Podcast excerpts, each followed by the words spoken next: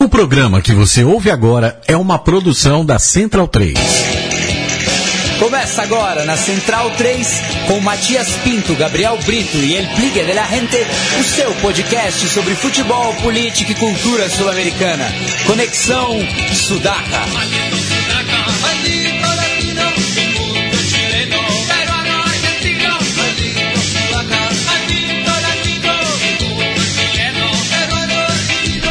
Buenas ouvintes da Central 3, mais uma edição do Conexão Sudaca, ocupando e resistindo na sua placa de áudio. Meu nome é Matias Pinto e, como sempre, estou ao lado dos meus companheiros de batalha. À minha esquerda, ele, Felipe Domingues, El Biglia de la Rente. Tudo bom, Biglia? Tudo ótimo, Matias. É, um grande abraço a todos os ouvintes, todos os sudacas. Em especial para o nosso companheiro Gabri, que está lá na maternidade curtindo o nascimento da, da pequena no Cecília. Então, um programa dedicado ao Gabi e a, toda a família. E é, aproveito e mando também um, um, um saludo para o nosso ouvinte Fagner Torres, ele que é um dos panelistas do lado B do Rio, que fez 35 primaveras ontem. Então, um forte abraço aqui da equipe do Conexão Sudaca para o Fagner, que diz que a gente faz companhia para ele na hora de lavar a louça. E à frente do Biglia está Douglas Muniz, o nosso aprendiz. Tudo bom, Douglas? Salve, Matias, tudo bem? É, tranquilo. Estamos aí de volta aí para falar de coisa boa aí no Conexão e vamos que vamos aí. E do outro lado da linha, falando com a gente direto da Argentina, mas ele, como outros milhares de racinguistas, estarão presentes na quarta que vem é, na Arena Corinthians, em Itaquera. Estou falando de Ezequiel Helber, ele que é o presidente da filial do Racing Clube no Brasil. Tudo bom, Ezequiel? Tudo bem. Olá, como vocês estão? Um prazer falar com vocês. E um prazer novamente estar falando com você para falar da Academia, né, que esse ano é, completa 50 anos do seu principal título é, a nível internacional. Sim, sim, sim. sim é, é, justamente o 4 de novembro de 1967 a gente ganhou a nossa a, foi o primeiro campeão do mundo aqui na eh, da Argentina, né? A, a, nível clube, a nível seleção no futebol, né? Foi o primeiro. Antes, nenhuma seleção, nem de base, nem, nem nada tinha ganho essa, feito essa proeza, né?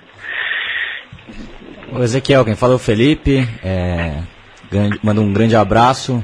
Os ouvintes saberem, o, o Ezequiel está organizando a, a caravana para esse jogo de quarta-feira contra o Corinthians. E ele, eu quero agradecer aqui publicamente ele por ter me, me colocado nessa caravana. Então, manda um grande abraço. E, e, dentro disso eu queria que você contasse como você tem organizado essa caravana e, e essa, essa expectativa de público de, de racinguistas para esse jogo? Você acha que o Racing vai conseguir levar quantas pessoas a Itaquera?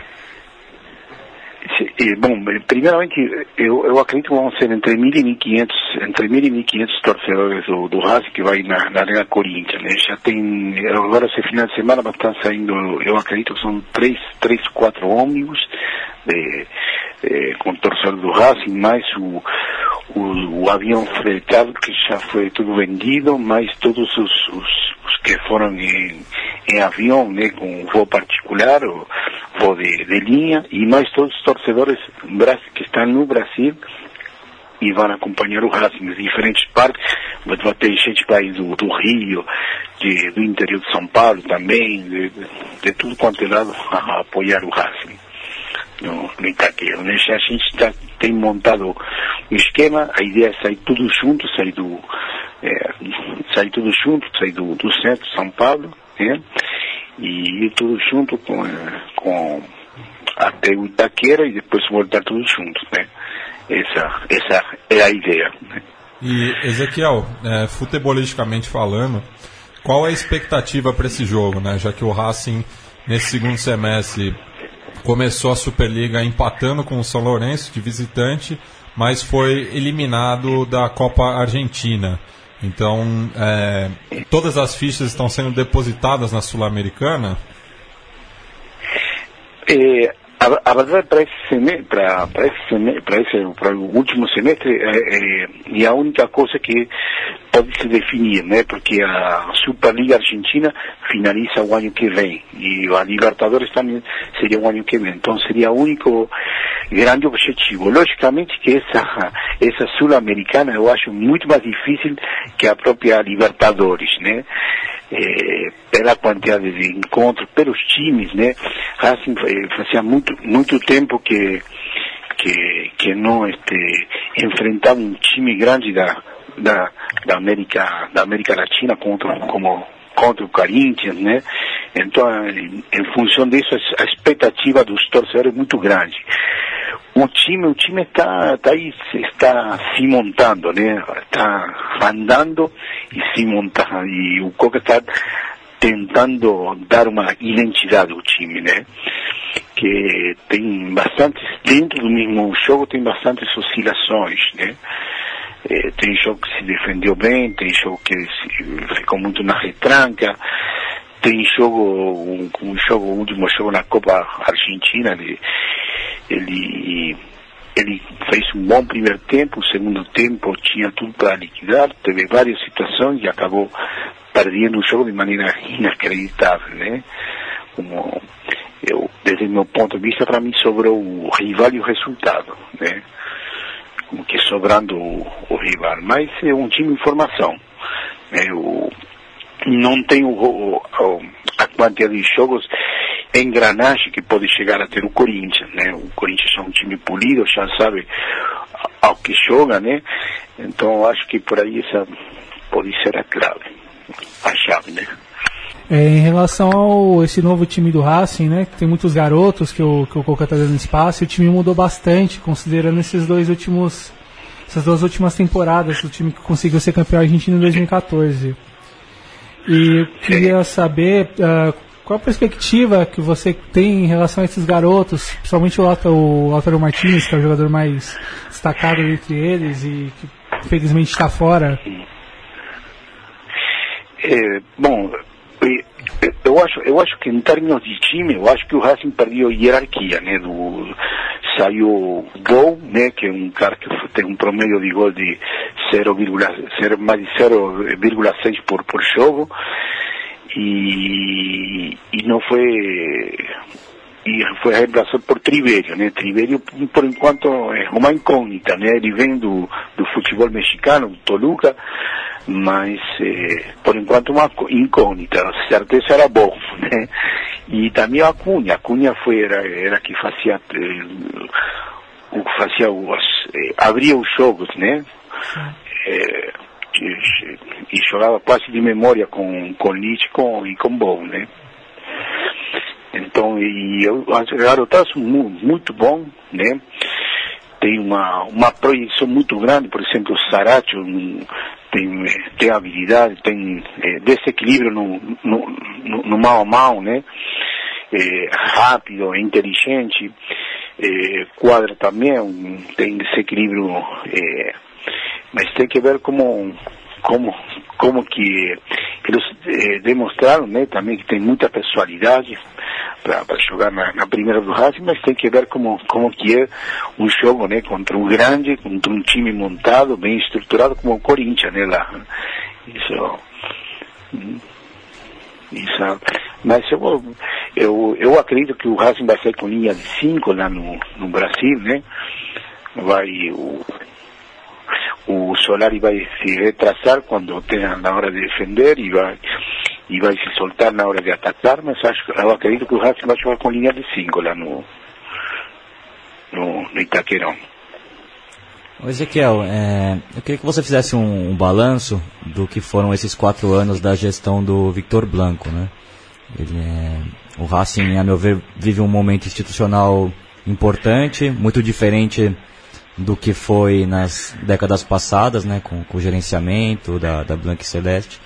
O Racing voltando a jogar Copas Internacionais, revelando muitos jogadores da, das inferiores, com um bom balanço econômico. Né? O Racing dos clubes grandes da Argentina é um dos poucos que não devem nada à AFA. Então eu queria que você falasse um pouco do que foram esses quatro anos do, da gestão do Vitor Blanco.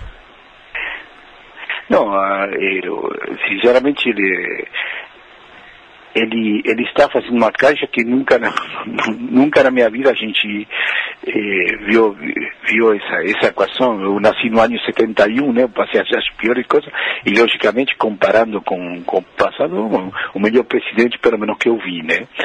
Eh, ele ordenou economicamente o clube, isso é, é inegável, né? Ele, eu acho que a melhor área que o Racing tem é a área de, de, de base, né? Revelando eh, jogadores que têm uma projeção muito importante no, no, no, futebol, este, não só argentino, sino no futebol mundial. Eh, bom, eh, tem um monte de oferta agora por Lautaro Martínez, o, o, o Mônaco quer o Lautaro Martínez, o Real Madrid, né, estão aí na briga, eh, o Quadra também é um, é um jogador que tem uma projeção europeia, o Sarate também, e tem embaixo também tem um monte de, de garotos esperando a oportunidade, né, que tem tem uma projeção é, muito muito interessante. Eh, logicamente, eh, a, a, nível a nível de infraestrutura, mas, mas não, não um problema do, do Blanco, acho que é um problema em geral, que falta um planejamento, um plano, um, um plano, né, de, um, um eixo, né, para projetar o Racing daqui aos próximos 30 anos, né, em termos de infraestrutura, em termos de crescimento, né, eh, mas isso não só depende do, do da, da atual comissão diretiva, sino que eu, eu acredito que depende de todos, todos, eh, todas as forças políticas do Racing, não se sentar e pensar em forma conjunta um Racing daqui uns próximos 30 anos, porque a gente não sabe quem vai estar no, no governo daqui a 10 ou 2 ou 5 anos, né? Então, eh, eu acho que essa é a única forma de crescer a, a passos eh, sólidos, né? E, e se consolidar é o, o que está sendo feito até agora. É, depois, é, a, a, nível, a nível, por exemplo, no prédio, prédio Chita, né, que é o, o, prédio que foi feito pelos único, eu acredito que é o único prédio assim dos times importante que foi criado pelos sócios, né? Hoje a matéria do orgulho, por exemplo, o outro dia foi a seleção da Venezuela foi treinar lá no prédio Chita né? E para nós é um grande orgulho ver uma seleção sul-americana de primeiro nível, né? Treinando lá no, no nosso prédio. E, e tem algumas obras que estão fazendo, por exemplo, em Villa del Parque, com o anexo de capital, foi totalmente remodelada toda a fachada, está, se fizeram, se fez um ginásio para uma, uma academia para o boxe, eh, fizeram tudo uma, uma quadra uma quadra. Hoje o Tita eh, tem sete, eh, sete quadras, tem duas de grama artificial, uma, uma para hockey, tem hockey feminino, uma de grama eh, artificial para futebol homologada pela FIFA, né, que eu acho que eh, eh, tem um monte de coisa. Agora, por exemplo, está se fechando tudo o anel de cima, né, com todas eh, eh, gigantografias de todos os, os, jogadores que fizeram história no Racing, né, os jogadores, dirigentes, né? Eh, se fez tudo, tudo um, monte de, um monte de coisas. Fizeram agora, por exemplo, os, os eh, o, que se chama os quintos, né? A área de, a, área de churrasco para churrasco para os torcedores, né? Tudo é novo. Depois, se quiser, mando, mando foto para que para que vejam tudo, né?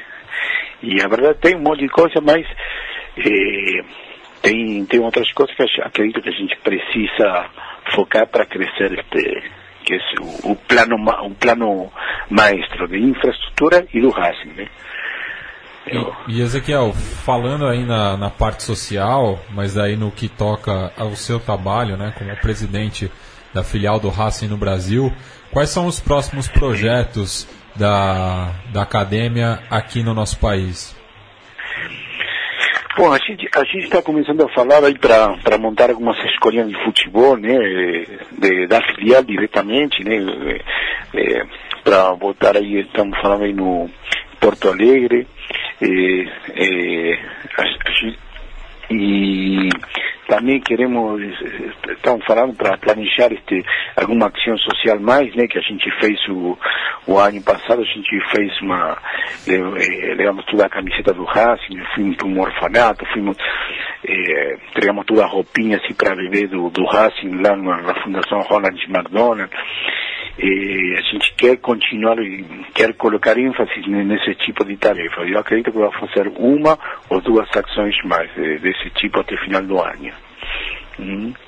Ainda falta definir, depois, eh, por exemplo, eh, também uma nos estamos estruturando aqui como filial, né? Como o Brasil é tão grande, tem gente de, de todo o Brasil, então estamos estamos vendo se a gente faz em São Paulo, no Rio, né?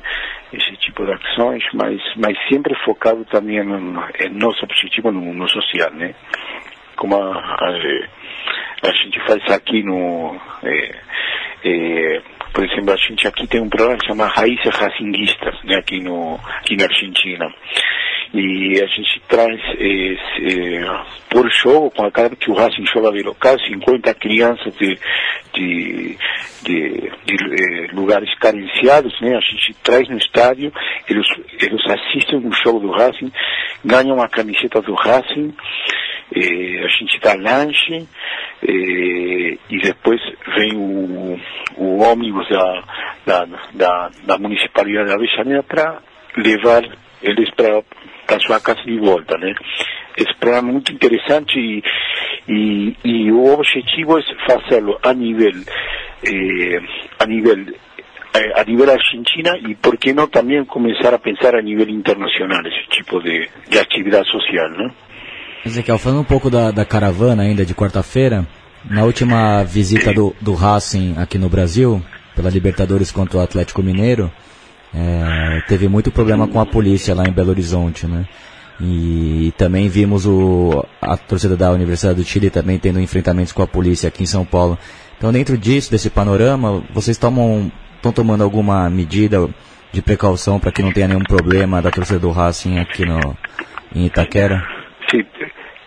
Sim. Primeiro, o que nós aconselhamos todos que queiram assistir um jogo do lado do Racing é sair tudo junto, né? Eu, eu estou espalhei pelo Facebook uma é, onde a gente vai concentrar, vamos ser escoltados tudo pela polícia, pela polícia até o Itaquerão e a mesma coisa na volta. A gente vai ser escoltado todos, vamos sair todos juntos, voltar todos juntos, né? E estamos aconselhando as pessoas não levarem eh, bandeira, que foi eh, bandeira, porque foi esse um dos problemas que que que aconteceram lá no, no Belo Horizonte, né, que quiseram tirar a bandeira da torcida, não, e, e para a torcida tem um significado muito muito forte, muito simbólico as bandeiras, né, então que quizás a polícia não, não, não saiba, ou quizás seja mais importante para a polícia o, o, o fato da prevenção que outra coisa, né, mas eh, já eh, o clube já teve várias conversas com a polícia, está tudo programado, está tudo planejado e não deveria acontecer nenhum problema, né? Eh, vai muitas famílias, muita gente, né? Não deveria ser uma festa e não, não, não foi, eh, também falamos várias vezes com o cônsul argentino, né? Para ter as garantias, tudo, e aconselhamos os torcedores do Racing não pegar o metrô, né? Isso, não pegar o metrô, porque a gente sabe que na volta sempre estão os torcedores estão esperando aí para roubar ou para agredir, né? Sabemos que isso sempre acontece aí com que tem um jogo no, no Itaquera, né? que tem um gargalho de botelha aí no, no, no metrô, né? O Ezequiel, falando especificamente agora do, do título de 67, né, do Equipo de José, ao fundo a gente está ouvindo aí a Pachanga do Carlos Argentino, dedicado a essa equipe memorável. Eu queria que você falasse é, é, como estão é, esses ex-jogadores né, que marcaram o seu nome na história do Racing Clube, inclusive a filial aqui do Brasil homenageia o João Cardoso, né, brasileiro, que fez inclusive o, o, o primeiro gol do jogo de empate contra o Clube Nacional de Futebol. Mas eu, eu, eu queria que você falasse tanto da, da figura do Pisucci, que ainda é muito presente no cilindro, quanto do, dos jogadores que ele comandou é, na, naquele ano. Bom, eh, primeiro o Racing eh, vinha numa crise muito, muito grande, né? Tava, fazia seis meses que os jogadores não cobravam, Então, o Pisuti ele começou a montar um time assim com todos os eh, jogadores eh, eh, que eram de, se pode se dizer, né, né, no momento da contratação, de menor expressão, né?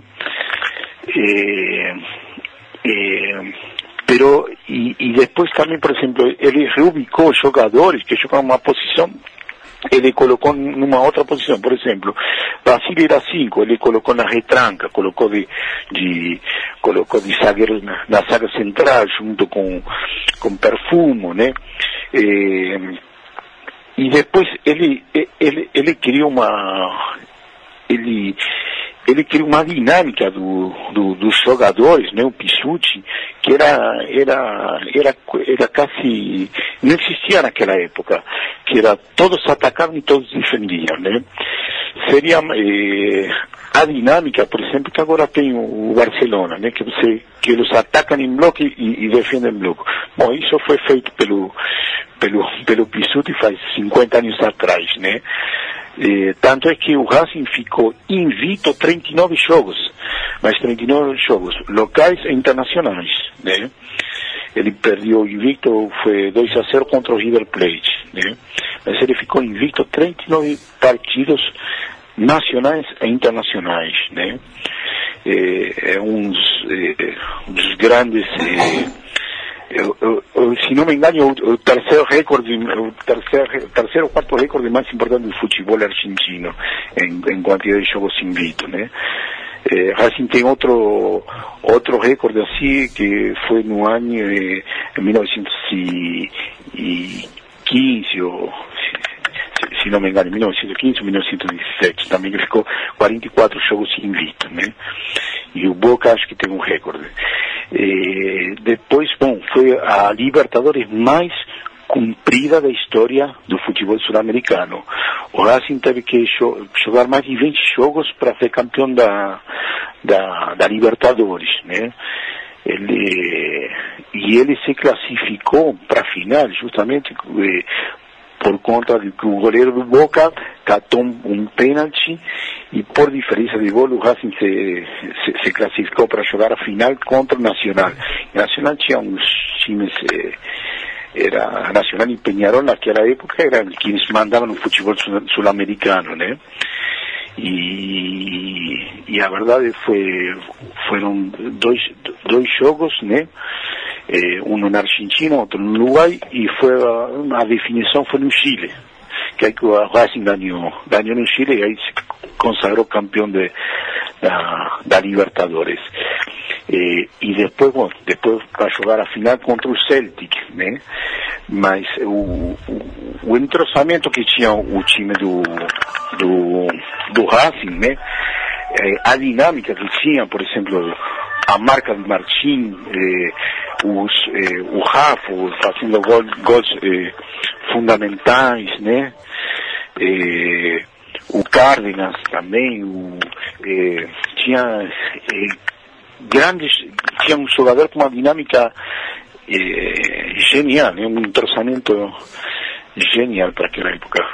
O Maschio, né? O Maschio, que foi o cérebro desse time, um jogador que jogou no, no Inter, eh, eh, foi campeão no Inter também, né? E ele voltou para ele voltou justamente no ano 66 para culminar a sua carreira, né? Ele chegou até, até o ano 68. E depois de ser campeão do mundo, aí jogou um pouquinho mais e aí, e aí ele parou a sua carreira, né? Mas jogadores que tiveram um entrosamento impensado na, no, no início. E eu, eu continuamente vejo eles e na, a verdade a gente muito o torcedor do Racing é muito fiel à sua história, né? É uma coisa que agora na sociedade moderna não, não respeita muito, né? As, as histórias, né? É muito tudo agora. Com certeza. E, Bem, é, Ezequiel, a gente agradece mais uma vez é, pelo papo. É sempre bom é, conversar com quem faz parte do cotidiano de um clube, principalmente um, um clube tão importante quanto o Racing para a história do futebol sul-americano. É, a gente deixa o espaço para você fazer alguma consideração final e divulgar também os meios de comunicação da Racing do Brasil. Bom, eu- meu o Twitter é arroba Racing do Brasil, né? E para quem quiser parte da afiliado, só mandar um Twitter aí, mandar uma mensagem por, por, por Twitter ou no Facebook também, que é Racing do Brasil. E, e bom, e vamos ver se eu, vou- eu vou levar uma, uma camiseta para que seja sorteada aí no, no de conexão, né? Vou levar um presentinho aí para que seja sorteada aí, aí com para os ouvintes, né? De, de conexão. Mu- Muito obrigado. né? E, e tomara que seja uma festa a semana que vem que para nós é, para nós vai certo, né? Como, como sempre que jogar o Racing. Seguramente. É, agora a gente vai passar para o nosso quadro Recuerdos de Pacaraí para relembrar justamente é, o desempate contra o Clube Nacional de Futebol, como o Ezequiel falou, é, disputado é, em Santiago de- do Chile, é, e que, cujo primeiro gol, que é o que a gente vai escutar, foi marcado é, pelo brasileiro João Cardoso. Recuerdos de Ipacaraí.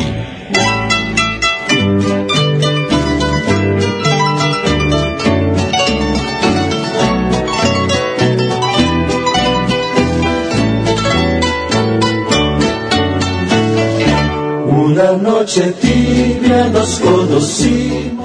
Bem, mas antes vamos passar né, a campanha do Racing é, nessa Libertadores que foi a, a- mais é, maluca, né? A edição mais, Mais longa. mais também. longa também, né? Foram três grupos, é, sendo que o grupo 1, onde estava o Cruzeiro, tinham cinco equipes, o grupo 2 do Racing tinham seis, e o grupo 3 é, tinham sete. É, e, Coisas da Comebol, né? Coisas da Comembol. Então, façam as contas, foram 18 equipes divididas em três grupos, só que não podia ser três grupos de seis, não. É, e, e o Racing, por Pra conta... que facilitar, é Pra verdade? que facilitar? O Racing, por conta disso, jogou 10 partidas é, na primeira fase, é, grupo que dividiu com o compatriota River Plate e com o- os colombianos do Santa Fé e do Deportivo Independente Medellín e do- os bolivianos do Bolívar do 31 de outubro. É, e nessa fase teve uma, uma história também que, que veio à tona depois da tragédia da Chapecoense, né? Que o ônibus do. que o, o avião do Racing quase caiu na Colômbia. É, dizem que, que foi um desespero total e o Botiamas, que eu conto, tem um documentário no YouTube para quem se interessar, que ele conta um pouco do, do que aconteceu nesse voo e dizem que desde, desde aí rolou uma, uma união mesmo do grupo para inclusive estavam as esposas dos jogadores nessa viagem tudo que rolou uma, uma união ali que, que formou fortaleceu ali a união do grupo até a final E o Racing é, ganhou oito partidas, empatou uma e perdeu apenas um, né? É uma campanha mesmo bastante consistente. É, afinal, era o, o atual campeão argentino, né? Conquistando o, o título de 66. É, bate com o River que tinha um time muito muito bom também né com, com os irmãos Onega com o Solari O Pino Mas. Nino Mas, o Carrizo também no Sim, gol então era um sim. time também muito forte do River Sem você contar também a fase semifinal, né? Que houve empate em pontos com o Universitário e depois o jogo de desempate em sequência, né? Fora que o Universitário é um clube um tanto desconhecido ainda para a América do Sul, a nível de Libertadores. Com certeza. É, e justamente né, na, na, na fase seguinte, e daí né, era, era semifinal, mas era um quadrangular semifinal, né? O Racing novamente caiu no mesmo grupo do River Plate, do Universitário, como o Douglas já frisou, que terminou empatado é, com uma campanha muito similar. O, o Racing tinha um, um gol a mais só. Só que de resto, é, é, quatro vitórias, um empate, uma derrota. O Racing fez 11 gols, enquanto que o Universitário fez 10 e ambos sofreram 5. Mas co- como que valiam os pontos, é, houve esse desempate. E notável equilíbrio, principalmente dentro do grupo e da um pouco do, do que se apimentaria nos anos seguintes a rivalidade Argentina e Peru, né? Com certeza. né? Até a gente vai falar isso é, no, no próximo bloco sobre as eliminatórias. Sim. Mas o curioso é que o, o Racing ganhou em Lima e perdeu em Avejaneda para o Universitário na- nessa fase de grupos. Né? Aí teve o desempate que também foi no Chile, então o Racing já estava acostumado a jogar lá no Sim. Estádio Nacional e bateu o quadro crema por 2 a 1 E no outro grupo, semifinal, o, foi- foram apenas três equipes, né? O Nacional acabou é, ficando com a liderança, passando pelo Cruzeiro e o Penharol. E daí, é, dois empates em 0 a 0 em Avejaneda e Montevidéu, e o desempate é, em Santiago, como a gente já falou, é, 2 a 1 para o Racing, é, no qual o brasileiro João Cardoso é, abriu a contagem. É o gol que a gente Aí vai eu- escutar. Então, só, só, só fazendo aqui um breve repasso, o Racing precisou de é, 10, 6, 7, é, 20 jogos para ser campeão da Libertadores. Se eu não me engano, é a equipe que mais disputou jogos para conquistar a América. Ah, o, o curioso é que os dois gols na final, né, do João Cardoso e do Rafa, é, de dois jogadores que vieram para disputar essa, essa Libertadores, né? Que o, o, o João Cardoso, inclusive, ele disputava a titularidade com o Rota Rota Rodrigues, que, que era o jogador mais importante daquele ataque já experiente. E tinha também o Thiago Cárdenas, que depois faria o gol do, do título mundial. Sem contar no retorno do Mastio da Itália, né? É, o Máscio, que era o grande, que nem o, o Ezequiel lembrou muito bem, ele era o grande maestro daquele Sim. meio campo, ele já tinha sido campeão pela Argentina da Copa América de, com os caras súcias. Cria da casa no final dos anos Sim, 50. e ele foi chamado somente pelo Pissuti, porque ele havia jogado com o Racing, no Racing com o Pissuti, campeão, Sim. campeão argentino também no, no final dos anos 50. No próprio Racing e na seleção argentina, os dois jogaram juntos e dividiram a delantera no E- final dos anos 50. E falando especificamente do João Cardoso, né, ele que chegou é, no começo da década de 60 ao News Old Boys, vindo do Grêmio. É, ele que havia sido formado pelo Uruguaiana, da sua cidade natal, na fronteira com, com a Argentina. É, em 63, ah, os leprosos conseguiram o acesso né, para a elite do futebol argentino. E em 66 ele foi transferido para o Independiente, justamente o arquival do Racing, é, numa das maiores transferências do futebol argentino. E chegou pro, pro, pro clube. É, cru- cruzou ali né, a, a- a rua em. Avejaneda.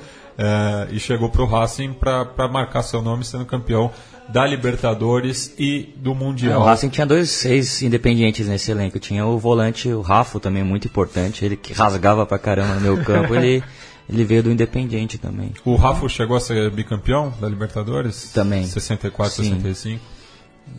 E vários jogadores que nasceram em Avejaneda, né? O, o Perfumo nasceu em Avejaneda, também tem esse, esse dado. O, O Rafa, Basile. tá- o Basília, não, acho que o Basília é de Bahia Ah, Blanca. Digo, digo nasci, ah, entendi. É, nasci- nascido na- na municipalidade, né? Entendi. Tem- Achei tinha que você estava falando é, criado no clube. no clube, né? É. O Perfumo nasceu em Avejaneda, o Rafa e também o Bote Amácio, né? Três, três jogadores desse time nascidos em Avejaneda. Sim. Então vamos para o gol de João Cardoso, que abriu o, o placar lá em, em Santiago e também o placar da decisão, né, já que eram, vinha de 180 minutos eh, sem balançar as redes e que encaminhou o primeiro e único título da Academia.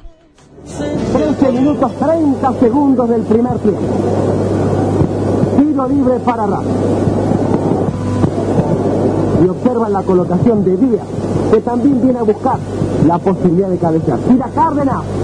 Entra Cardoso. Gol. Cardoso con impecable cabezazo. Racing 1, Nacional de Montevideo 0. E no fundo a gente está ouvindo o Andrés Calamaro, não é nenhuma provocação, já que ele é torcedor do, do Independente declarado, mas é porque essa semana completou-se é, 20 anos do lançamento do seu álbum solo Alta Sociedade, depois que ele saiu do Los Rodrigues, né? Foi a, a segunda etapa dele é, como artista solo. É, Los Rodrigues, que quando ele foi morar na Espanha, né? Ele formou essa banda Sim. que repleta de hinos, inclusive nas cantias sul-americanas. Acho que o Calamar é um dos grandes. Matias pode até falar melhor. É, Pela... a gente tá- tava lembrando durante a semana, né? Tipo, principalmente a torcida do Racing tem duas paródias. do é, Minha. Minha e do Para Não Olvidar, que essa daí já é com a etapa com o Los Rodrigues.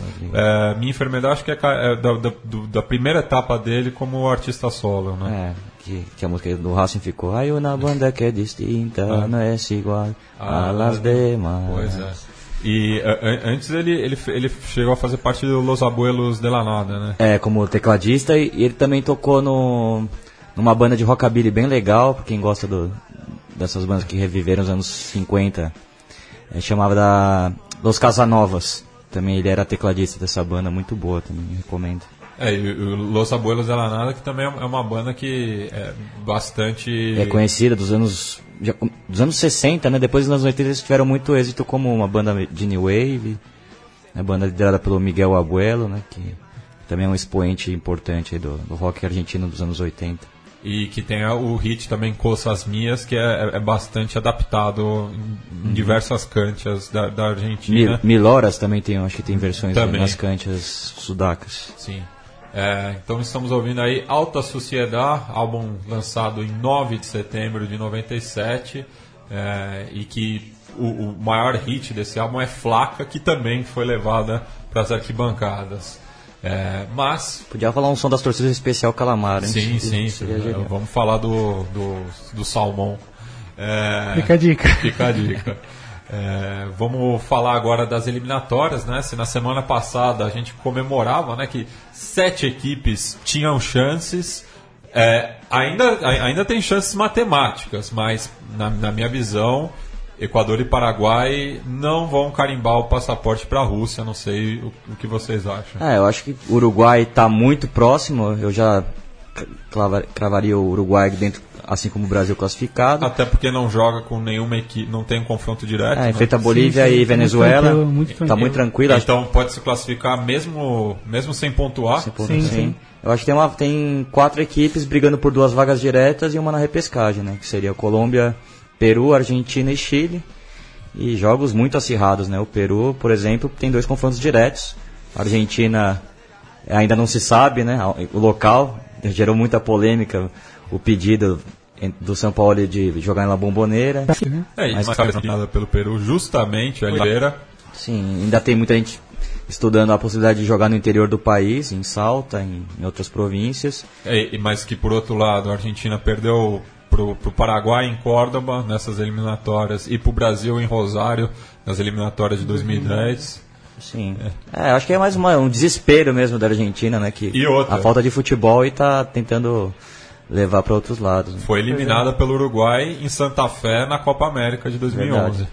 No cemitério dos elefantes. Então, assim, evidentemente que o problema não é o monumental. É, isso é uma cortina de É. fumaça. Tem uma outra discussão, É. né, sobre o público, realmente muito frio, muito mesmo. Eu, eu, esses Ma- dias, Mas isso é uma constante das eliminatórias. é, É, é- pelo alto preço dos ingressos também e pelo desapego do, do público de domingo com a E- seleção. Não, e, e não só na Argentina, digo. Eu, eu digo das eliminatórias num escopo geral, porque é, poucas seleções estão fazendo é, valer o, o fator casa. Né? Pegando o caso Argentina não é de hoje, já era de 2014, já era muito frio, com a Argentina passando o carro em cima de todo mundo. Já, já era bastante frio, você notava a Argentina fazendo 2, 3, 4 a 0 nos jogos mais difíceis, a galera não chegava junto no, no, no mental. E isso não se discutia, logicamente, bem claramente é uma cortina de ferro e talvez é uma demonstração que o São Paulo não sabe o que fazer. É, Com certeza. É, mas vamos começar pela ordem, né? Vamos falar de Bolívia e Chile, o jogo que o Brasil não assistiu, é, a não ser os nossos amigos é, do streaming, né? Mas nenhum canal da, da, da grade de programação brasileira passou esse jogo, priorizou as eliminatórias europeias. É, mas é, imagino que não, não, não perdemos nada. É, né? eu escutei pela rádio, desespero. Eu tava assistindo o jogo do Brasil e escutando a rádio cooperativa de Santiago e criticando muito é, o Pizzi, né, pela escalação. Entrou com uma escalação repleta de meio-campistas, né, com a entrada do, do Francisco Silva, também do, do Tuco Hernandes, fazendo um tripé de volantes. É, com o Vidal, o Vidal mais solto, né, como um, como, como um falso 9, né, que- um, um sistema de jogo que ele já tinha usado na Copa das Confederações, Sim. sem êxito, já porque já o Peru o, Chile completou quatro jogos sem, sem marcar gols. com o Alexis e o, e o Eduardo Vargas um pouco mais solto, né? Mas o time realmente não funcionou, acabou pela narração dá para perceber que, que, a Bolívia pressionou o jogo inteiro, teve mais presença diária mesmo.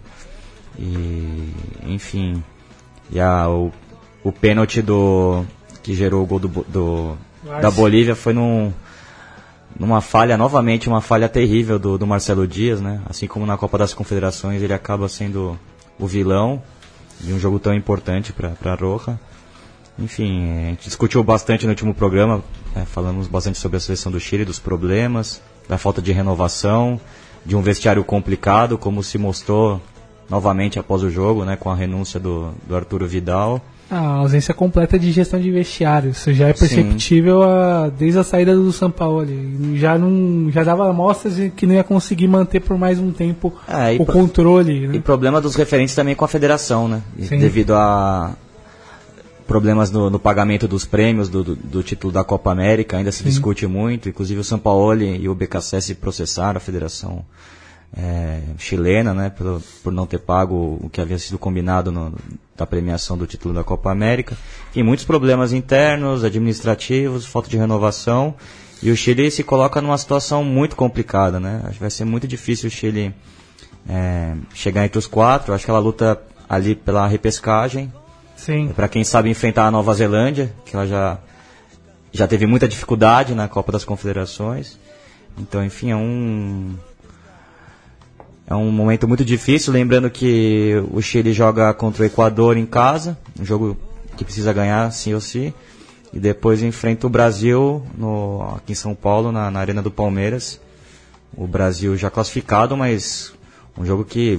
um teste para o Tite muito importante, né, para para deixar essa seleção pronta para a Copa do Mundo, já que o Chile, mesmo não classificando, é um adversário muito duro de se enfrentar pela dinâmica de jogo e enfim, acho que é um teste muito valioso para o Tite, então acho que o Brasil não vai não vai dar mole para o Chile nesse último jogo.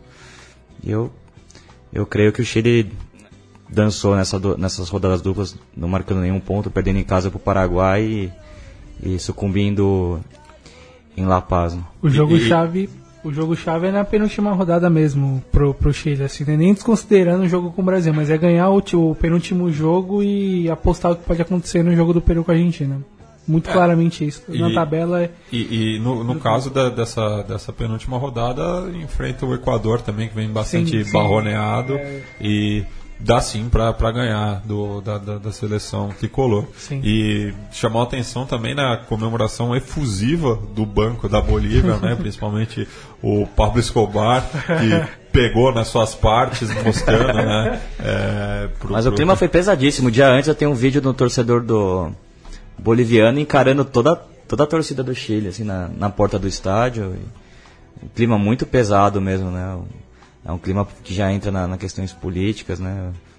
Depois teve a provocação também da questão do mar. Enfim, essa questão sempre, sempre vem à tona e, e fez com que o ambiente fosse muito mais difícil ainda para a seleção chilena. Né? Sim, sim, vai ser pois muito é. difícil. Passamos agora para o jogo seguinte, né? O empate entre Colômbia e Brasil no estádio metropolitano Roberto Melendes em Barranquilla, cuja grande atração foi o cachorro, é, que ficou em campo mais tempo do que o Rodrigo Caio. Sem clubismo, né? Sem clubismo nenhum. É, mas, é, tirando o perro, né? Jogo bem bem meia boca, né? Jogo muito lento, é, muito calor em Barranquilla. Muito deixa, calor. Deixa o jogo muito lento. Né? A, a, Colômbia se contentando com, com empate, né? O Brasil não querendo arriscar muita coisa. É, e sentindo falta de alguns jogadores, principalmente no Marcelo, né? Que acho que é a válvula de escape pelo lado esquerdo. O Felipe Luiz é claramente é um jogador mais, muito mais limitado tecnicamente. Apesar de ser um bom marcador, mas perde muito com a ausência do Marcelo. É, enfim, deu pro o Tite também testar um uma nova formação de zaga, né, com, com o Marquinhos e o, e o Thiago Silva, é, graças à ausência do Miranda, que, que fez aniversário essa semana. Sim. Mas que o Miranda para mim é um zagueiro mais confiável, mais firme. E, enfim, também o William, né, tendo, fazendo um golaço, né, já que teve muita discussão da, dessa disputa dele com o Felipe Coutinho para ver quem vai ser o, o, jogador aberto pela direita, né, o ponta direita, o meia direita, não sei como definir. Que acho que é a grande disputa ainda aberta para nessa seleção, né? É, o equipe, a equipe praticamente fechou, né? Se a gente pensar, o time titular praticamente fechou. O problema é ele fechar muito cedo. E o time chegar no auge agora. É. pra quem É. tá projetando um título ou É, eu, projeta eu, disputar. eu acho que né? nem, nem- nem o Tite esperava um desempenho tão rápido assim, Sim. né? Cabe lembrar que foi justamente contra Equador e Colômbia que começou o ciclo dele, Ah. né? É, há cerca de um ano atrás. É, e realmente, eu acho que ne- nem na projeção mais otimista dele Sim. ele ia ter o, o- o grupo é, tão, tão nas mãos quanto ele tem agora e com, com muita água para correr ainda E até a Rússia. O Né? desafio é manter o pique da remada, porque se a gente pegar as seleções que projetam disputar a Copa do Mundo para ganhar, eles projetam auge nos sete jogos de julho do, do ano da Copa. É, Não- a, a- Copa do Mundo Nada antes, assim. é- é- são vezes- 10 anos e 11 meses de espera para um mês que vale tudo, né? Sim, sim. Então o Brasil já cansou de chegar favorito aos mundiais e nem, e nem sempre condiz com, com, com esse posto. Justamente as, as últimas duas Copas do Mundo que o Brasil ganhou, ele não era favorito. Sim, sim. E, e não tinha uma- um time pronto, já pensado, já projetado, um grupo pronto. É, e até o, o nosso é, padrinho Douglas Seconello escreveu recentemente que justamente o anti-exemplo do Brasil é a Argentina de 2002, que também Sim. chegou com muita moral é, na Copa é, no Extremo Oriente é, e foi eliminada na fase de grupos. E né? repetindo os mesmos problemas, com uma equipe já fechada um ano antes. Isso muitas vezes é muito simbólico. Ah, é que caiu num grupo últimos- difícil e chegou, e chegou com muitos jogadores importantes machucados, né? Sim, sem um plano B já, testa, já testado e já garantido no grupo. Né? É, e um treinador, e um treinador também com, com ideias peculiares também, que Sim. também pesou muito, né? É, Sim, no- sim, ne- sim. Nesse caso, eu acho que o Tite é mais pragmático Sim, do que o exatamente. Bielsa, Sim, por sim. exemplo. Mas eu acho que também o Brasil se aproveitou muito da queda de grandes seleções no retorno também. Isso ficou claramente nessas Sim, rodadas sobretudo. finais, assim, a queda, por exemplo, do Equador, que chegou a liderar e está praticamente fora. Sim. A Argentina que foi que nunca se encontrou, mas foi perdendo ainda mais ritmo, né, no final do ciclo do do Balsa e o Pra mim, esses dois jogos da Argentina com o São Paulo muito decepcionantes E também. a- Uruguai também, uma queda física. E a própria queda do Uruguai, assim, que é muito, que é muito simbólica nesse, nesse, nesse, nesse período que o Tite que o Tite está no, no, no comando, assim, né? A derrota dos 4 a 0 pro Uruguai, pro Brasil, aliás, contra o Uruguai, marcou muito como um ponto de, de para se mostrar um pouco como tá e como é irregular para as outras seleções, como mesmo para as seleções grandes elas não conseguem manter o pique durante as eliminatórias e projetam arrancar tipo no último ano nas últimas rodadas. É, e o, o fato do Peru entrar na briga, acho que resume muito isso, né? Que as seleções que a gente esperava que brigassem lá em cima tiveram uma queda nesse ciclo, a meu ver, né? Analisando a eliminatória como um todo. A Colômbia caiu muito do que, do que foi da Copa de 2014, já fez Copa, uma Copa, duas Copas Américas ruins. A impressão é que a Colômbia 2014 parou em 2014, assim, tipo, não Sim, teve, cara. não teve um ponto teve de sequência. continuidade, Não teve. né? E o time perdeu o ritmo, também jogadores importantes foram também é, perdendo espaço na, na carreira. É, o o- próprio Rames Rodrigues O Rames e o Falcão, principalmente. Sim, sim. né? tiveram uma queda, já não são jogadores tão importantes de seus times, O né? quadrado é um outro exemplo. Quadrado é outro, então O Jackson Martinez, que outro que se escondeu na China. na China. Sim, sim. É, tem uma escolha terrível, né? Ele que estava no Atlético de Madrid, titular, escolheu ir para a China. Enfim, o, o Radamel até começou tá tá bem na França, fazendo gols lá no Mônaco, mas tem muito problema físico, né? Já sofreu lesão de joelho, tudo isso.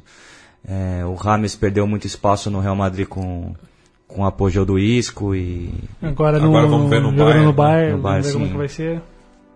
O Quadrado não, o Quadrado até que faz boas temporadas pelo pela Juventus, né? Ele não é o jogador mais É, a, a- transferência que, que atrapalhou um pouco a carreira dele foi da Fiorentina para o Chelsea. Sim. E que foi, foi um momento de baixa, mas voltou a encontrar o futebol agora na Juventus. E eu sou particularmente fã do Carlos Sanches. Acho um baita jogador. Ele sempre tá lá, né? É, Sim, ele sim. sempre tá lá. O e- meu campo muda sempre, mas ele tá sempre lá como o primeiro Ele volante. sempre pega times horríveis da Europa, Também, cai, não é. consegue jogar É. bem lá, mas a seleção Nossa. joga bem sempre, assim, incrível mesmo. É, é um, um paralelo assim com o Eduardo Vargas. É, um jogador de seleção. Né? sim. É, e o, outro também, né, que a gente não citou, mas é um caso parecido com o Jackson Martinez, o Gil Moreno, né? É, é um pecado, né? Que é um jogador de característica bem peculiar, lembra muito vai, o, o Paulo Henrique Ganso, o jeito de jogar.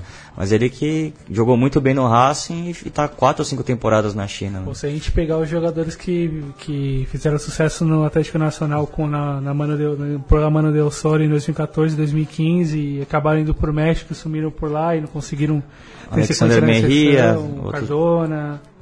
É. O Cardona que tá pesado, hein? Nossa, como ele tá pe... jogando, no, jogando uma função ali aberta pela esquerda que em Barranquilha, com 37 graus, eu fiquei com dó do, do nosso Cardona. pois é. Ele É. que vai ser o 10 do Boca nessa temporada. É, ele tá, tá mais pra isso mesmo, né? Mas com, com o Rames Rodrigues ele tem que achar outra posição. Quer dizer, é. ele não, o Peckerman, no caso, que é quem escala. Ainda no norte do continente, cruzamos a fronteira, vamos pro Equador, onde o Peru é, conquistou sua quinta vitória consecutiva é, e está muito próximo, né, de não, perdão, a quarta vitória eh, consecutiva nas eliminatórias, porque Sim. ganhou dois amistosos eh, no meio também, isso me, acabou me confundindo. Mas quarta vitória consecutiva nas eliminatórias e o que parecia distante para É diversas gerações, é, é o- lembrando, né, o Peru das seleções sul-americanas que já disputaram o mundial é que está há mais tempo, né, sem, sem se classificar desde 82 para ser mais preciso. Seis anos completou essa semana É, na, última, na última classificação. Tem que virar no Uruguai. É 35. 36. Ah, 36, é claro, É, foi 81, 81. tá certo. É, 81, uh, de- a última classificação foi em 81. é, o próprio Gareca, né, foi bastante destacado isso durante a semana por Sim. conta do próximo duelo, né, entre Argentina e Peru. Ele que acabou eliminando, quer dizer, diminuindo as chances, né, do, do, do, do Peru em 86, já que a Argentina classificou direto e coube a- aos peruanos a repescagem com o Chile. É, mas é, é, é- isso, né? São duas gerações de peruanos que nunca viram o país é, se classificar para a Copa do Mundo. É, eu brinco com o nosso Charre, que ele é a Mufa, que ele nasceu exatamente em 82. né? 82. Mas assim, falando do nosso amigo Charre, que já participou aqui, ele é alucinado, né? Eu assisti o jogo conversando com ele pelo WhatsApp. E ele falou que a festa em Lima foi como se tivesse Classificado, classificado para a Copa do Mundo, né? Devi- E um, assim, um trabalho muito bom do, do Tigre Gareca, porque ele botou uma molecada nova também, né? Tem o volante, o Renato Tapia, que foi muito importante nesse retorno, que é um jogador jovem. Também o Edson Flores, que É, para mim ele é o, é símbolo da- da- da- dessa, Sim. dessa retomada. Também, né? também. Ele é o Pra artilheiro do time junto com, com o Guerreiro. E fez um golaço, né? O primeiro gol. Belo chute da entrada da área. Sim. E, jogador também muito tático, joga aberto pela esquerda. E me chamou a atenção, né? Eu fui pesquisar um pouco da, da carreira dele. Ele joga no, no futebol dinamarquês. Ele que foi, foi cria do Universidade de Deportes. Depois já foi lá pro, Passou por um tempo no Vija Real. É, é, no Universitário. É, depois foi pro Aborg da, Da da Dinamarca. Dinamarca. Enfim, um jogador também muito importante. Outra coisa que me chamou a atenção, o Carrilho, aberto pela direita, jogador muito Ele rápido. tinha ido muito bem na rodada anterior, né? Sim, jogador muito atlético também. Sim, sim. Enfim, um- uma seleção que foi renovada, tem outros jogadores jovens que. O Andy Polo, que é muito jovem. Nesse último jogo entrou o Cartagena e o Santa Maria, que são dois pibes também, dois moleques novos. Foi É, Dias, que é um jogador útil na frente. Sim, A liderança do Rodrigues atrás. Sim, é, o sim. Rodrigues e o Christian Ramos, né? Uma dupla que já joga junto já desde o outro ciclo. Sim, sim. Uma dupla experiente. Nesse jogo eu não pude contar com o Advíncula, que é um lateral direito também bom, que jogou no News Old Boys. Mas o Aldo Corso foi muito bem, jogador do Universitário, muito bem na marcação. Fez uma grande partida. Do lado esquerdo tem o Trauco, né, que joga no Flamengo. Enfim, o, teve o Yotun, que jogou no Vasco, também jogou como volante. Na, na época do Vasco ele era lateral esquerdo. Ele formou uma dupla de volantes com, com o Tapia, foi muito bem nesse jogo também. Um time que tem um bom toque de bola, que, que bebe muito da, da escola peruana. É, o Peru que carece muito da- na parte defensiva, né? Mas o Gareca também conseguiu dar, um- dar uma estrutura boa. O Peru é uma equipe um pouco mais sólida também. Ele que não teve seu goleiro titular nessa rodada dupla, né? O Galesse, que vai reforçar acho que a equipe em outubro, que é um ponto alto. E- Mas o Carlos Cáceres fez uma, fez uma boa partida lá em Quito também, fez algumas É, defesas bom- seguras. E antes da gente falar do, do, do Equador, a gente vai passar para o quadro Que Lindo es el Fútbol para ouvir a narração do segundo gol peruano que praticamente garantiu os três pontos em Quito. Tiene Marabona, la pelota Marabona, arranca por la derecha el genio del fútbol mundial, ingresa el tercero a tocar para Borruchaga, siempre Marabona, genio, genio, genio, ta,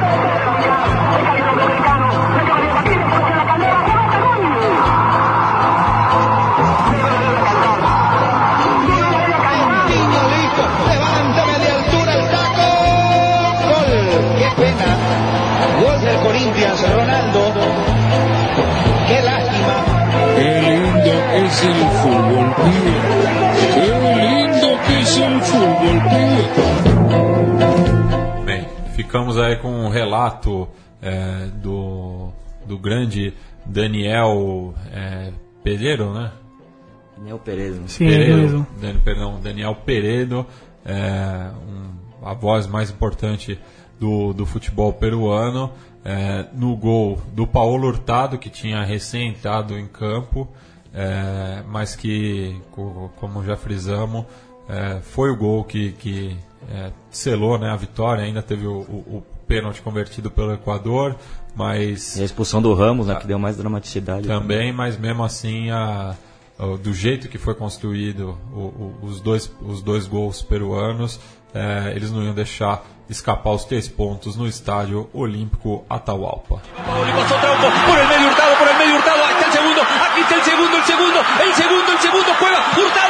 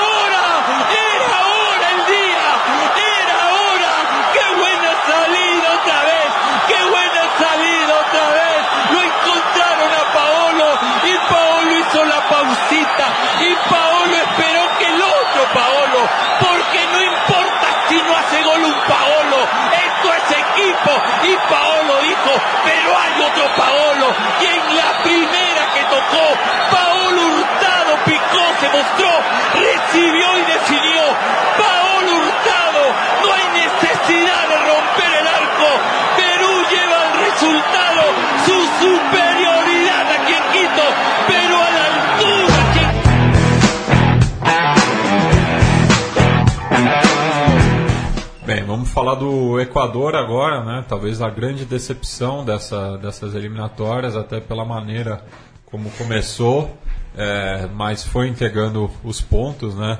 E acho que isso se resume na, na, na- na manchete, ah, na primeira capa de um, de um, de um importante é, diário equatoriano, né? Que falou: No todo está perdido, falta perder com Chile e Argentina. Ah, um trabalho muito decepcionante do Gustavo Quinteiros. Ele pegou um- uma base já montada, né, pelo, pelo Rueda. E, enfim, ele tinha uma- treinado o Emelec, muitos daqueles jogadores fa- faziam parte daquele ciclo. Mas ele não conseguiu dar um o mesmo padrão. Acho que o time foi perdendo o ritmo mesmo no- já, no, já no final do, do primeiro turno. Enfim, ele fez muitas mudanças no- na equipe. é, tirou alguns jogadores experientes, né? O Walter Ayovi perdeu Sim. espaço. O Paredes também. É, na zaga ele acabou modificando muito, né? Nesse último jogo jogou o Arboleda com a Chilieri, foram muito mal. No meu campo também só o Noboa, né, que, que se manteve ali como, Sim. como volante central. Se a gente considerar os jogos o jogo anterior do, do Equador antes do jogo do Brasil, mudou nove jogadores. É, muita Jogo- mudança. muita mudança. Enfim, uma geração talentosa, que muitos jogadores que ainda não, não conseguiram explodir como, como, como Se aparentava, imaginava. né? Como o Miller Bolanhos, acho que é um caso clássico. Sim, sim. É, o Caçares também é um jogador muito irregular, apesar de ser talentoso. O Caicedo já numa fase, apesar de ter sido artilheiro da equipe nessas eliminatórias com sete gols, também numa fase já decadente, de uma parte física. O Antônio Valência também, ser um jogador muito importante já numa fase de declínio na carreira. Acho que o único jogador que, que se destacou muito nessas rodadas, tentou liderar o time, foi o Ener Valência. né? Sim.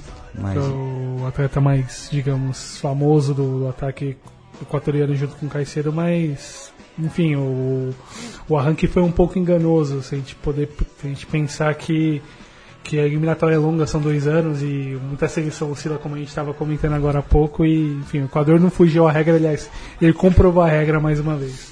É, e, não- e não aproveitou o bom momento das equipes né, em, em âmbito internacional, né? Com Sim, sim.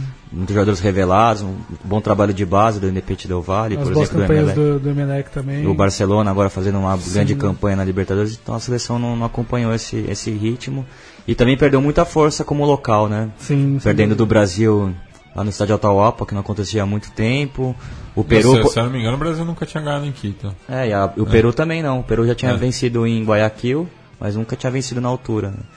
O Que foi muito destacado também pela imprensa peruana. Então, um time que foi perdendo o fôlego e que, curiosamente, conseguiu bons resultados em condição de visitante, né? Aproveitando a velocidade do ataque para jogar de contra-ataque, né? E- Time que não conseguiu se impor quando tinha que ser protagonista e propor o jogo. E só uma palhinha da seleção peruana, o Peru vai receber o cartão amarelo e tá fora do próximo jogo com a É Argentina. um cartão burro, né? É, mas é, ele, ele demorou para ser substituído, né? É, isso foi ao- aos 81 minutos, né? Logo depois é, do pênalti sofrido. É, mas talvez, não sei, é, mas pensando no, no- no copo metade cheio, né? É, ele desfalca contra a Argentina, que é, que é o, o jogo mais difícil, vamos dizer assim, Sim. mas se garante contra a Colômbia contra a em Colômbia casa. como mandante. O Como que será mandante. esse jogo em Lima, hein? É. Imagine um ambiente de Pois final é. de Copa do Mundo, Pois né? é. E acho que a Colômbia tem que fazer o resultado Imagina se a Colômbia não conseguir vencer o Paraguai na próxima rodada. Sim. Aí você traz o Paraguai de volta ainda pra disputa, pra última Uhum. rodada, dependendo do restante da tabela. É, e a Colômbia não pode contar com esse jogo no Peru, porque vai ter um ambiente muito pesado mesmo pro Peru, muito E aí- favorável pro Peru conseguir uma vitória histórica. E é mandante contra o Paraguai. Pois é.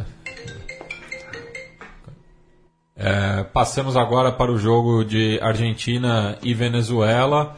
É, e mais uma vez a Argentina frustra o seu público jogando de local. É, é, eu acho que essa. Eu, eu- eu não tenho os dados, é, vai, vai ser um chute aqui. Mas eu acho que é, é a pior campanha da Argentina como mandante é, nas eliminatórias nesse formato, né, de, de todos contra todos. Eu não lembro de uma Argentina tão fraca assim, é, jogando em seus domínios. Né. É uma geração que se que foi perdendo fôlego também, geração que chegou em três finais não, não conseguiu tirar a Argentina da fila. Alguns jogadores já foram, deix, foram deixados de lado nesse caminho, né? O, o Higuaín é o grande exemplo, mas o Agüero perdeu muito espaço também. É, o Di Maria com sempre, sempre lesões em jogos importantes, né? Lem- Lembro da, da semifinal da Copa do Mundo contra Holanda, que ele não, não pôde disputar as fases finais, os jogos finais da Copa do Mundo. A Copa América também, é, no Chile também ele se lesionou. Enfim, é um jogador que nos momentos finais acaba deixando a Argentina na mão com problemas físicos, o que também gerou muita crítica no- da torcida argentina em relação ao Di Maria, né? Muitos chamando ele de pecho frio. Enfim, mas uma seleção que também não se renovou, um péssimo trabalho da AFA, parece que realmente o Grondona, a morte do Grondona gerou problemas também no internos, uma seleção que não que não tem uma, um trabalho forte na base, que foi Trabalho- O trabalho da base morreu faz 10 anos. Já faz hoje. 10 anos, Faz e- 10 anos esse ano, faz 10 anos o último título sub-20 com o Tocali, se não me engano. foi que a geração do do, Do com Agüero, do Romero, Romero, do Banega acho que estava nesse time também. Banega tava. Di Maria. Di Maria também. É. Enfim, é, o Gabriel Mercado. É, foi e o ano seguinte ganhou a Jogos Olímpicos. Jogos Olímpicos com muitos jogadores que fazem parte desse elenco, o Mascherano, o Romero, o Di Maria, O próprio Messi. o próprio Messi, enfim, um, um time que depende muito do Messi, o Messi joga muito longe do gol, tem que vir buscar a bola quase na linha dos volantes. Ele fez belas jogadas nesses últimos jogos. Nesse último jogo com a Venezuela, ele meteu dois rolinhos, fez a- várias arrancadas. É, eu, É, eu- eu vi um compacto do- do- dos lances do Messi. é, se, foi, tal- talvez foi a, me- a melhor atuação dele ne- nesse segundo turno da- das eliminatórias. Ele que estava bem apagado, né? É, mas. É, seus companheiros torcendo do lado pra ele fazer a jogada, Não, se é, apresentando. assim, a é, falta de Não, confiança, né? Tem uma bola que ele mete pro, pro Benedetto, que tinha acabado de entrar, o Benedetto domina de canela, uma É. jogada bizarra. Enfim, o Dybala muito mal é, nesses dois ni- jogos, muito ninguém- apagado, né? ni- Ninguém chamando a responsabilidade, assim. é- é- Todo mundo com medo, né? É, é, aquele mote lá da, da Cela Messi, né? Que o, o, o Fantino é, viralizou, né? E parece que é isso, mas é, é- ele tentando fazer o time jogar e ninguém acompanhando. O Icardi que. É, Tanto hype, tanto, é, tanta, t- tanta onda, gente nossa. le- levantando a moral dele. Mas é um tudo. jogador comum também, né? É, Não- é. não é um- E assim, é, tá fazendo uma boa temporada pela Inter, ok, E mas. o time joga em torno dele, né? Sim, Inter. mas, mas tirante isso, é, o, o, o que, que ele apresentou né, para a Argentina? Ca- Cabe lembrar, mais um jogador que nunca, nunca jogou na primeira divisão argentina. Sim, sim. Mas é uma decadência, acho que, que vai muito, muito além, uma decadência do futebol argentino como um todo, do- da sua liga. A gente já Per- vem, Perda de identidade, né? bem de identidade. é, O meio campo, a gente já sempre foi forte do futebol argentino, meio, grande meio, meio campistas, e a gente já tem problema. É, Defesas fortes, a- essa defesa da Argentina é uma peneira. uma peneira fraca, né? Zagueiros que, que a gente conseguia lembrar de score salteado, assim, por gerações, e depois do Ayala a gente não viu mais ninguém. Não, E mesmo a Ayala já, já com um pé atrás, É, né? é. Jogava muito no, no, no nome do pai também. É, É, mas o. Ah, e eu, eu acho que o São Paulo ele também tá. Ele poderia simplificar um pouco mais as coisas nesses jogos finais, classificar a Argentina para depois tentar impor esse estilo de jogo. Essa forma que ele quer jogar com três zagueiros, sem lateral, com o. Ele jogou com o Di Maria e o. com quatro no meio, diamante, mais três à frente, É, então, radicalizou demais. É, com o Lautaro Acosta numa função que ele não sabe fazer, não tem, não tem físico para isso, né? De jogar naquela, naquela banda direita. Ele foi muito mal, foi vaiado no Monumental, fez uma partida muito ruim, mas Sim. totalmente fora de posição. É, enfim, uma dupla de volantes também com, com dificuldade de, de, de cadenciar a partida, né? O Pizarro e o Banega. Ele tentou o Bilha no, no- no segundo tempo, se eu não me engano. Não, o Pastore. Pastore, o Pastore, o Pastore entrou muito mal também na Nossa. partida. É, quem foi bem, quem se salvou, acho que foi o Eva Cunha, que entrou no lugar do Di Maria pela esquerda, acabou fazendo a, a jogada do gol de empate. Sim. Ele sim é um jogador que tem, até pela, pela idade, tem bastante, já jogou no Racing nessa função de ala pela esquerda, ele fez uma, uma partida boa. Enfim, a Argentina com muitos problemas na zaga, também acho que o Mascherano nessa altura da carreira não pode mais jogar de stopper ali como o zagueiro aberto na direita, fica muito exposto. Pois é. O Fazio também é um zagueiro lento. O Otamendi é um zagueiro que eu, que eu tenho muitas dúvidas, acabou falhando nesse gol. É um jogador tecnicamente fraco. é, eu acho muito supervalorizado. Nunca, nunca, vi, Sim, ele- sim. nunca vi esse zagueiro todo para jogar no Manchester City tantos anos titular. E, não sei, né, eu acho que a Argentina tem muitos problemas. Mas também tem que valorizar a partida que a, A Venezuela. a Venezuela fez as duas partidas contra a Colômbia, é uma molecada realmente talentosa e eu destaco o goleiro, Farinhas, muito bom goleiro, fez belíssimas defesas nesses dois Destaque jogos. no Mundial Sub-20, né? Venezuela vice-campeã. Ele é um, um- um goleiro até de baixa estatura, baixa mas estatura. com muita explosão, sai muito bem do gol. 1,75. Sim. Ele que atualmente defende o Caracas. Fez uma defesa no chute seco do Messi, assim, que foi a minha, a minha altura, defesa lindíssima. Acho que a Venezuela tá, tá formando aí um- uma geração boa para um novo ciclo aí, para quem sabe brigar pela, pra chegar no seu primeiro mundial. Isso, mas só, só em 2022 ou 2026, quando vai abrir de vez, né? Da- daí se a Venezuela não classificar é, nesse modelo de, Pode de, fechar. de 48 seleções, É. pelo amor de Deus, né? E para finalizar, né, a vitória a puro evo do, do Uruguai, com dois gols de rebote, é, como fez questão de frisar o que vuelva a la celeste de antes. É, também uma vitória inédita do Uruguai é, em Puerto Sarrônia, nunca tinha ganhado no Defensores del Chaco, é, estádio que já, já levou o nome de Uruguai em homenagem à, à à ajuda que, que a Associação Uruguaia de Futebol deu para os seus pares paraguaios ali no, na década de 20. É, e, enfim, resultado E- muito importante, como, como a gente falou, é, o Uruguai tem 99,99999% de chance de classificar para a Rússia, dessa vez sem precisar passar pelo sufoco da repescagem, e tem muita gente reclamando também. Um pouco, só um adendo histórico desse, desse Uruguai e Paraguai, na região de Porto Sarrônia. O Uruguai tem uma certa mística nessa, nessa região por causa dos anos 30, né? Um pouco da mística celeste se forjou no Sul-Americano disputado naquele ano, em 35, no Paraguai, onde o Uruguai conseguiu a puro Evo, coração e, e É. alô Uruguai para conseguir vencer. Sim, frisas que a primeira vitória nas eliminatórias. Sim, sim, É, sim. Não, não, e, e também com o nome de Defensores del Chaco, Sim, sim. que foi adotado somente na, na década de 70. é, até quando o estádio foi ampliado. Mas chama atenção, né, o, o, o Valverde, é, o Botirra, né, fazendo sua estreia pela seleção maior, justamente num jogo muito duro. É, ele que se envolveu numa polêmica no Mundial Sub-20, né, porque comemorou um dos gols é, fazendo o gesto de olho puxado, que pegou muito mal lá na Coreia do Sul. É, mas deixando a polêmica de lado, é, foi muito feliz, né? Até porque o chute foi desviado, mas. É, Mas é gol. É gol, né? O que, que importa a bola na rede. Teve, teve estrela. É, também o Oscar Ta- Ta- Tavares que escalou ele, é, bancou, né? Aí uma, uma renovação à força, né? Que que estava pedindo para ser feita. Mais uma vez, não entendo. a- eu, eu- eu queria ter é, a paciência. eu, eu- queria que tivesse a paciência comigo que tem com o Cebola Rodrigues. E com o Cáceres também. É, enfim.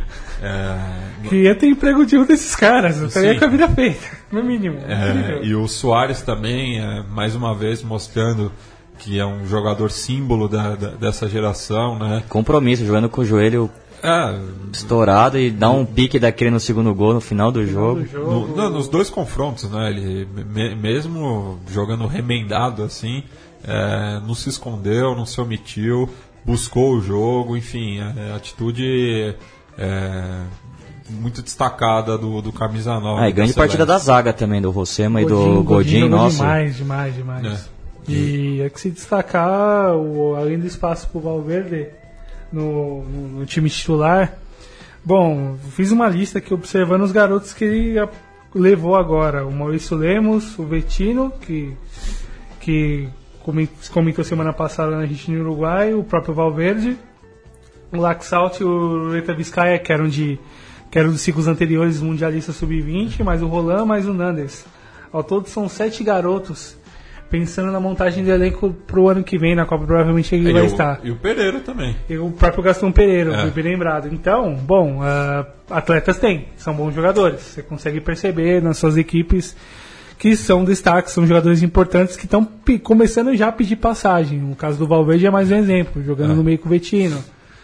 O, o próprio O- espaço o- do Pereira. O Vetino que também é, é, é, já, já não é tão garoto assim, né? Mas, sim, sim, mas é, passou pelo processo, né? pa- passou pelo processo. Ele, ele, veio no, no, no Sul-Americano Sub-20, né? Inclusive ele que fez o, o gol que classificou o Uruguai para os Jogos Olímpicos desde de 1928 Sim, é, contra a. Argentina.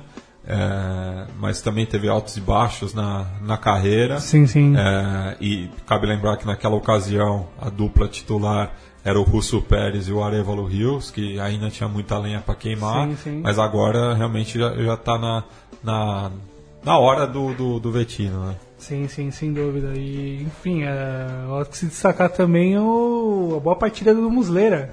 Ele defendeu uma bola, no- ainda Sim. quando estava 0x0, uma bola espetacular do, Do Romero. Ba- do Romero, É. Romero de cabeça, que desviou na ponta do dedo, com um Paraguai rodeando constantemente a área, a área charrua e, porra, enorme vitória do, do Uruguai, gigantesca vitória. É, e o Paraguai que perdeu força como local nessas, nessas últimas. É, perdeu pro, pro Peru, é, entregou o jogo pro Brasil, é, não, não faz também uma boa campanha no, no Defensores del Chaco. É, e a nossa memória afetiva é, nos remete que o Defensor do Chaco era um estádio praticamente impossível de, É. de bater a seleção paraguaia. né? é. E foi perdendo força, acho que muito do que a gente discutiu no começo do programa, né? A, a perda de ambiente, né? Do, dos, das seleções jogando como local, né? Tanto, acho que o Uruguai manteve um pouco mais, assim, o, a, for- a força no centenário. Acho que até por isso chega novamente ao Mundial. Teve uma campanha muito forte, apesar daquela derrota no, pro Brasil. Fez Sim, uma a campanha chave- muito forte no, no centenário. A chave pro Uruguai foi não, foi não ter perdido em casa, só perdeu pro Brasil, dadas as condições que, que, que o jogo trouxe, mas em casa foi soberano, assim, não ofereceu chance para ninguém. E, e fez a campanha ali, garantiu a pontuação que precisava em certa medida ali. O Uruguai meio que variou menos, digamos assim. Sim. É, o Uruguai, o Uruguai, por outro lado, né, realmente foi muito forte de local, é, conseguiu também duas vitórias que não, não costumam vir, né? É, já falou, nunca tinha ganhado em La Paz e tampouco em Assunção pelas eliminatórias. É, conseguiu empatar também com a, a Colômbia em Barranquilla. Então, só aí são sete pontos que na, em outras ocasiões não viriam com essa facilidade. E é isso que talvez explique a posição que, que a seleção está. É, faltando duas rodadas, é a vice-líder com um pé já na Rússia. Sim, sim, sim, sem dúvida. Isso, essa- isso foi um diferencial marcante pro. É, e agora as, as próximas rodadas serão na primeira quinzena de outubro. Então até lá não falaremos de eliminatórias, mas semana que vem é, temos Copa Libertadores da América, as quartas de final e também as oitavas de final da Sul-Americana. As atividades começam a partir é, de terça-feira, dia 12, com Cerro Portenho recebendo o Júnior Barranquilha, primeiro jogo internacional é, na Nueva Oja, é, às 9h45 de terça-feira, então. E no mesmo horário, o Independente recebe o Atlético Tucumã é, no estádio Libertadores da América em Avejaneda. No, no primeiro jogo, vitória por 1 a 0 do Decano.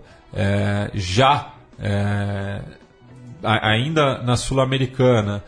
É, só que na quarta-feira, dois duelos brasileiros na, é, às 19h15. O esporte recebe a Ponte Preta na Ilha do Retiro, enquanto que o Flamengo visita a Chapecoense no Índio Condá. É, mais adiante nessa noite, o Corinthians recebe o Racing Clube é, em Itaquera às 9h45 e daí pela Libertadores é, temos é, São Lourenço e Lanús é, às 19h15 é, no Novo Gasômetro, Barcelona de Guayaquil e Santos é, no estádio Monumental às 9h45, mesmo horário de Botafogo e Grêmio no estádio Newton Santos, o popular Engenhão. Já na quinta-feira teremos o, o Fluminense recebendo a LDU e todos os seus fantasmas no Maracanã às 19h15 é, e mais, mais tarde temos Santa Fé e Libertar no El Campín na partida de ida vitória dos paraguaios por 1 a 0 e para fechar é, na Libertadores o River recebe o Jorge Wilson não perdão o Jorge Wilstermann é, visita caralho o Jorge Wilstermann recebe o River Plate às 9h45 em Cochabamba. Considerações finais, meus caros? Ah, mandar um abraço pro nosso Gabriel aí, que, Sim, sim. que curta muito a filhota aí. E esperamos tê-lo tê-lo aqui no programa na- nas próximas oportunidades. E nada, e destacar aí a vitória do Peru. Mandar um abraço também pro nosso grande Charri por, por esse momento histórico do- da seleção peruana. E um abraço a todos os camaradas. E quarta-feira estarei lá no, em Itaquera com o Ezequiel. E quem sabe o Racing conseguindo um grande resultado aí no, em Itaquera. Um bom, Bati, um abraço a todos. Poder voltar aqui mais uma vez aqui juntamente com vocês. Só destacar, é interessante aproveitando esse embalo do seleção peruana, que tem clássico esse final de semana em Lima. Aliás, a Lima Universitário no sábado, às 10 horas da noite, horário de Brasília. É no Matute ou em Ate? No Monumental? Eu acho que é no. Acho que é, é no Matute, né? Acho que é no Matute. Matute. E, bom, um abraço pro Gabi aí, felicidades aí pelo, pela, pela Ana e. Bom, vamos que vamos aí e já era, valeu. E em homenagem à pequena Ana Cecília, vamos ouvir o tema do Los Fabulosos Cadillacs, Vos Sabes. Hasta. Vos sabés cómo te extrañaba, cuánto te deseaba, no si vos sabés, vos sabés que a veces hay desencuentro, pero cuando hay un encuentro de dos almas trae luz. Vos sabés que cuando llegaste cambiaste el olor de mis mañanas, no si vos sabés, vos sabés el día que tu madre vino y me dijo con ojos mojados que ibas a venir. Cuando el doctor dijo, señor, te felicito es un varón, ¿cómo poder explicarte? ¿Cómo, cómo poder explicártelo?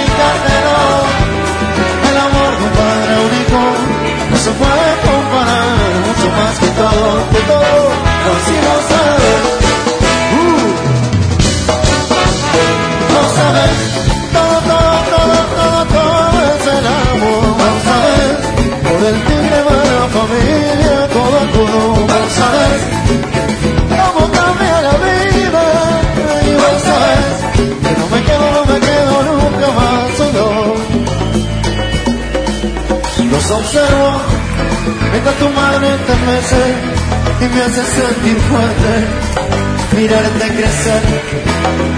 La emoción que llevo dentro comparto en este cantar de los que miran al frente, la noble corazón. Cuando el doctor dijo, Señor, lo que diciendo es un varón, ¿cómo poder explicarte? ¿Cómo poder explicártelo? El amor de un padre se puede comparar, mucho más que todo, que todo, lo sabes. Lo sabes, todo, todo, todo, todo, todo es el amor, lo sabes. Por el tigre va la familia Coco, lo sabes. Todo cambia la vida, lo sabes. No me quedo, no me quedo nunca más solo, tú lo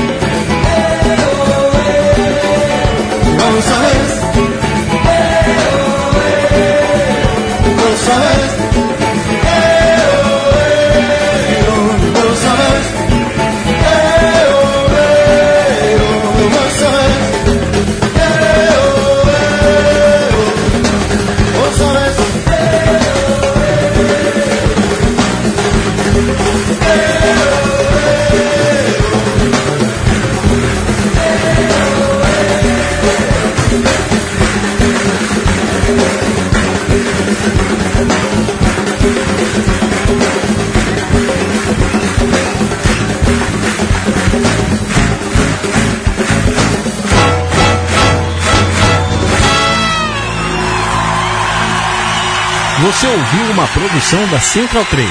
Para ouvir a programação completa, acesse central3.com.br.